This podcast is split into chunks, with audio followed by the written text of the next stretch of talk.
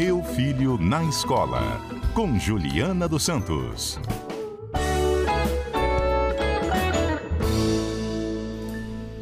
Três horas 17 minutos, professora Juliana Santos, educadora, pedagoga, nossa comentarista aqui às terças-feiras. Professora Juliana vem batendo na mesma tecla. Mário, precisamos falar mais do Enem. O Enem mudou. É importante explicar direitinho essas mudanças no Exame Nacional do Ensino Médio.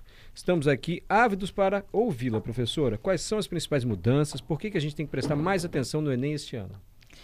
Bem, este ano não, né? Este ano e o ano que vem continua a mesma coisa. Mas 2024, esperem as mudanças. Hum. Primeiro, que são duas fases. A primeira fase, português, matemática e redação.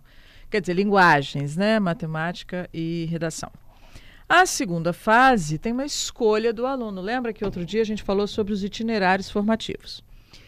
O aluno vai escolher o aprofundamento em física, por exemplo, física e matemática. Então, na segunda fase, ele vai fazer a prova de matemática, ciências da natureza.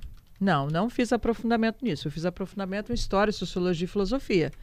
Então, eu vou trabalhar lá na, na minha segunda fase com humanidades e linguagens, por exemplo nós temos quatro é, possibilidades na segunda fase. E esses meninos têm que se preparar para este momento. Quem entrou no primeiro, na primeira série este ano está em processo preparatório. Agora a grande pergunta é: mas e a matriz? Porque a gente já sabe que tem quatro possibilidades, mas o que de habilidade, o que de competência está lá?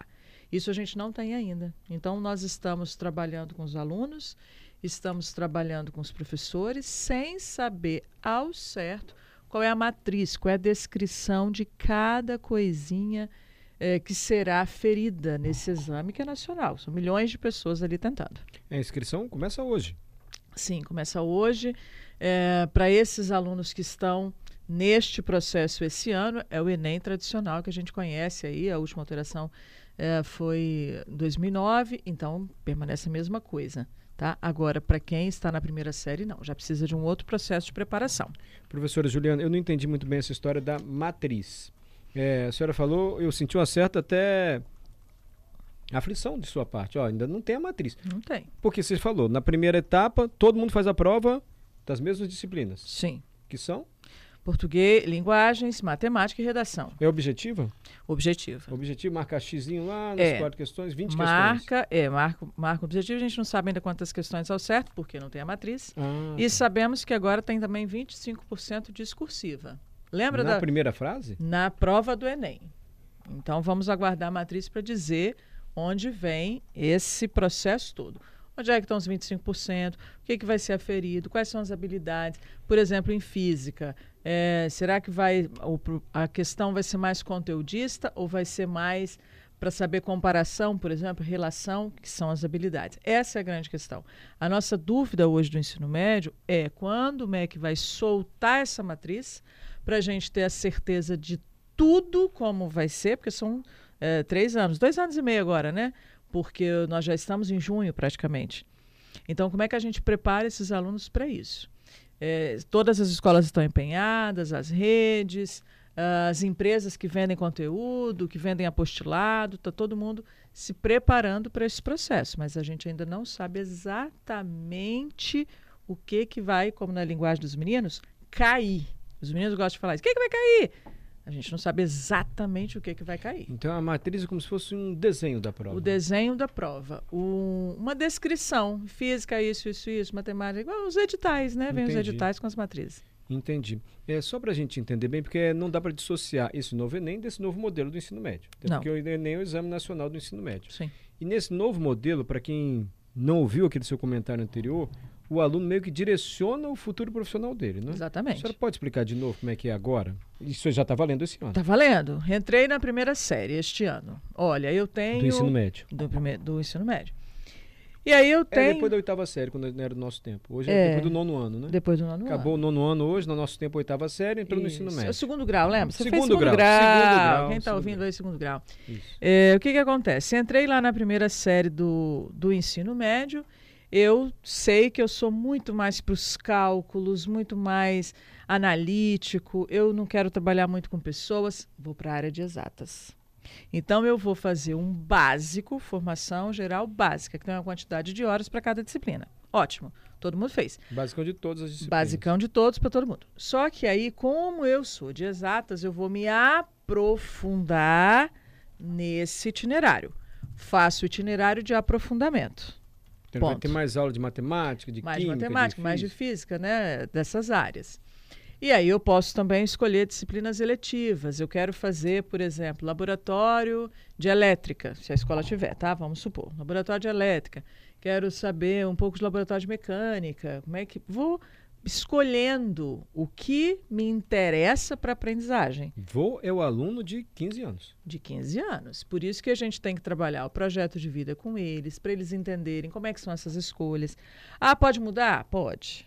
Aí a escola tem que ter uma matriz, também um currículo, né, uma matriz curricular, que deixe para esse aluno o aproveitamento, por exemplo, de créditos, tá? Porque eu posso fazer, por exemplo, eh, sustentabilidade. Tem sustentabilidade econômica, sustentabilidade so- eh, social e ambiental. Essa disciplina com três frentes, eu poderia aproveitar em três itinerários. Tem que ver como é que está o arranjo deste currículo. Professora, na prática, isso já está funcionando bem ou mais ou menos? Deixa eu imaginar uma situação. Uma escola com quatro turmas. Sim. Vamos dizer que a maioria dos alunos das quatro turmas escolheu a área de exatas. Então, cada turma tem 40, 30 em cada turma foi para exatas. Quer dizer, vai precisar de muito mais professor de matemática, imagino, porque vão ser quatro turmas, 120 para matemática. E só 10, só 40 para a área de humanas ali, para português e história. Como é que a escola vai direcionar isso com anos já em andamento? Isso pode acontecer, isso pode gerar um problema, já está gerando ou não? Isso é fácil de, de gerir. O que as escolas têm feito é, no nono ano já, rodar as primeiras pesquisas. Estou no nono ano, qual a sua inclinação? O que, que você gostaria de fazer para ela se organizar? Porque não tem condições da escola se organizar depois com 120 para cá e 40 para lá. Então, roda pesquisa. Neste momento já, tem muitas escolas já sondando os alunos, eh, levando especialistas para eles conhecerem de fato as profissões, o que que, o que que eles esperam lá de lá, como é que são as carreiras, embora as carreiras mudem muito, eles já estão nesse diálogo, nesse papo todo aí com especialistas. E aí eles já entram no primeiro ano com uma, uma escolha prévia, porque a escola precisa preparar o profissional tá? E que são muitos, né? Pode ser que existam muitos. Tem escola, por exemplo, que, tá, que é mais generalista. Outras escolas, elas estão se tornando mais de nicho mesmo. Essa escola é bem para exatas. Então, ela já vai afunilando ali esse processo. O Johnny Silva, que também é professor, tem pergunta. É que eu conversei com alguns professores, eles falam que algumas escolas, principalmente as menores, não vão conseguir oferecer esses itinerários e que vão acabar oferecendo um ou outro para o aluno. Então, de certa forma, ele não vai ter essa oportunidade de fazer a escolha. Vai ter que seguir o que a escola tem para oferecer. Isso não pode ser um, um- um problema, já que hoje ele, ele acaba sabendo um pouquinho mais de tudo? É, Mais que um problema, um limitador e, e até ferindo a lei, porque não tem que ter o direito lá para ele. Tem, tem que ter o direito. As escolas, algumas, por isso que a gente está falando, algumas são mais generalistas. É, ah, eu só tenho uma turminha, essa turminha tem 18 alunos que estão. Tem muitas escolas pequenas aqui. 18 alunos que estão indo para a primeira série. Então eu já converso com os alunos e no primeiro ano eles têm ali duas ou três possibilidades no máximo. No máximo. Limita a possibilidade de crescimento, de ampliação cultural, de conhecimento? Limita, de fato limita. E pode atrapalhar numa prova dessa, por exemplo, que ele é, imagina um aluno que quer cursar um curso da área de humanas, jornalismo, por exemplo, ele quer entrar numa área dessa. E a vida toda ali na escola ele estudou uma outra, ele foi para um outro itinerário, ele não teve o conhecimento aprofundado na área que ele quer seguir. Mas as generalistas, Johnny, elas é exatamente essa questão. Elas vão aprofundar um pouquinho de tudo. E aí tem mais aprofundamento de um pouquinho de tudo e as eletivas que são uma ou outra. Uma de fotografia, por exemplo, vou botar uma eletiva de fotografia e uma de laboratório de química experimental. Ponto. Professora, Então vai limitando mesmo o aluno. professora Juliana, e se o menino escolhe, ah, eu sou da área de exatas, eu vou ser engenheiro. No segundo ano do ensino médio, ele fala assim, gente, tem nada a ver comigo isso. Eu quero é mudar. Eu quero é ser...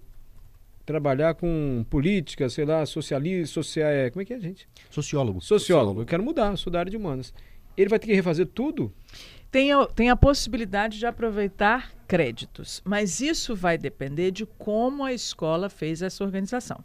Tem uma resolução 03 de 2018, é bom sempre a gente estar amparado pela legislação, que diz isso. Há uma forma de fazer por créditos, semestral, anual. Eu posso fazer o itinerário de várias formas. É a escola Isso- que resolve isso? A escola que resolve, está amparado lá na resolução. Uhum. E isso facilita para o aluno, mas dificulta para a escola. Porque a escola daqui a Sim. pouco está com uma programação de profissional, por exemplo, eh, toda voltada para exatas, como a gente falou. Daqui a pouco tem uma demandada de 20% de meninos que vão para as humanidades. Já são 24 alunos, ou seja, uma turma. É. É, então, organizar a escola não está sendo fácil para o gestor. A gente falou semana passada do diretor de escola, ele está passando um momento muito difícil de organização de matriz e dependendo de como ele fez, é, essa mudança dos alunos pode trazer uma rapidez para ele arrumar profissional, por exemplo. Esse é o primeiro ano que está valendo esse novo Primeiro ano. Se você fosse mãe de aluno ou de aluna que está no nono ano do primeiro grau, como a gente chamava, Uhum. você já arrumaria meio que um teste vocacional para ela saber para onde ela vai, para não perder tempo? Com certeza. Sério? Com certeza. Além de teste vocacional, E hoje tem isso já? Tem, Para menino novo tá, assim? Tem. Tem muitos profissionais da psicologia que fazem testes vocacionais, fazem testes de competências para ver se você é mais executor, comunicador, analista, planejador. Isso direciona um pouco os ambientes de trabalho que você se adapta mais. Então, esse processo todo de autoconhecimento, essa criança que está com. ca- ca- criança, eles não gostam que sejam chamados assim, os adolescentes, né? Uhum. que estão com 14 anos já precisam passar por esse processo. Porque, de fato, eles precisam entender a área. Não é que eu vou para elétrica, para civil ou para produção neste momento. Mas a área que ele se dá melhor, é bom que os pais É, é tenham essa condição. Bem eu, difícil. Eu é bem fiz difícil. escola técnica porque era de graça, mas tomei o lugar de alguém lá fazendo mecânica, porque depois eu fui para jornalismo. Mas passei Sim. na prof, fiz tudo certinho. Mas se a gente olhar friamente, assim, não era a minha área, né? Não, Eu tive um ensino, que considero de muito bom. extrema qualidade. É, na, na, es- é, na escola técnica. Para encerrar, a Camila faz a seguinte pergunta. Professora Juliana, essa pergunta não quer calar. Por que não continua como sempre foi? Para mim, assim tá ruim. Pô, opinião da Camila. Camila, eh, a gente está numa fase de transição. Toda transição, toda mudança é difícil. Mas pense no seguinte: a gente tem um número de evasão escolar com mais de 40%. Essas medidas talvez tragam os alunos para dentro da escola, porque de fato eles vão fazer um pouco daquilo que eles gostariam de experimentar. É, é muita mudança, tem situações de gestão, situação do profissional, formação do professor, o aluno tem que se adequar, mas quando ele está lá de um modo mais ativo, ele tem a tendência a permanecer mais na escola. E isso dá para ele uma condição de futuro melhor, de mais oportunidades no mundo do trabalho, quando a gente precisa de tantas especializações.